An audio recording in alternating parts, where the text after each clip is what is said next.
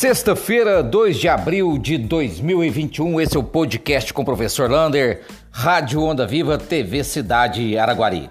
Hoje, infelizmente, aconteceram dois óbitos por coronavírus na cidade de Araguari. Chegamos a um número expressivo de 302 óbitos. Estamos com 28 pessoas internadas nas UTIs e 28 pessoas internadas nas enfermarias. Apesar desses números começarem a ficar um pouco positivo, melhorando, a Araguari vai passar para a onda vermelha a partir de segunda-feira. É preciso ainda manter todos os cuidados. O uso de máscara, fique em casa quem puder, distanciamento social e verificar aí como que vai ser o novo decreto que a prefeitura de Araguari vai soltar neste final de semana, para valer a partir de segunda. Lembrando, até domingo nós estamos ainda na onda roxa, valendo toque de recolher, lei seca e o comércio amanhã ainda estará aberto, podendo entrar só dois metros para dentro da loja. Deve sair um decreto ainda esse final de semana para regulamentar como que vai funcionar a, o comércio semana que vem. Algumas dúvidas, a academia vai voltar a funcionar sim, vai ser liberado o funcionamento e vários outros comércios terão aí flexibilização para o seu funcionamento.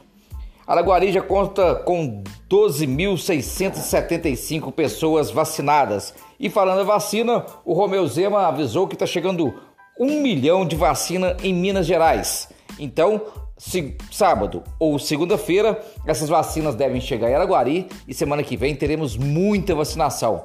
Vacinação de segunda dose, vacinação para as pessoas aí de 67 anos que não vacinaram ainda. Essa vacinação deve acontecer, continua acontecendo lá no aeroporto e vai ser uma semana intensa de vacinação para toda a população da nossa cidade. Aumentou. A Petrobras avisa que o gás de cozinha vai aumentar de novo. É mais um aí para o bolso da população. O gás de cozinha ele vai aumentar em torno de 5%. Então vamos supor que o gás custe 90 reais. Se aumentar 5%, dá R$ 4,50, então o gás passaria aí para R$ 94,50. Isso é só um exemplo para você ver aí como que vai ser o aumento deste valor do botijão de gás de 13 quilos, né? o GLP, gás de cozinha. Auxílio emergencial. Hoje já pode consultar se você tem vai receber ou não auxílio emergencial. Lá na página da TV Cidade tem o site para você fazer a sua consulta.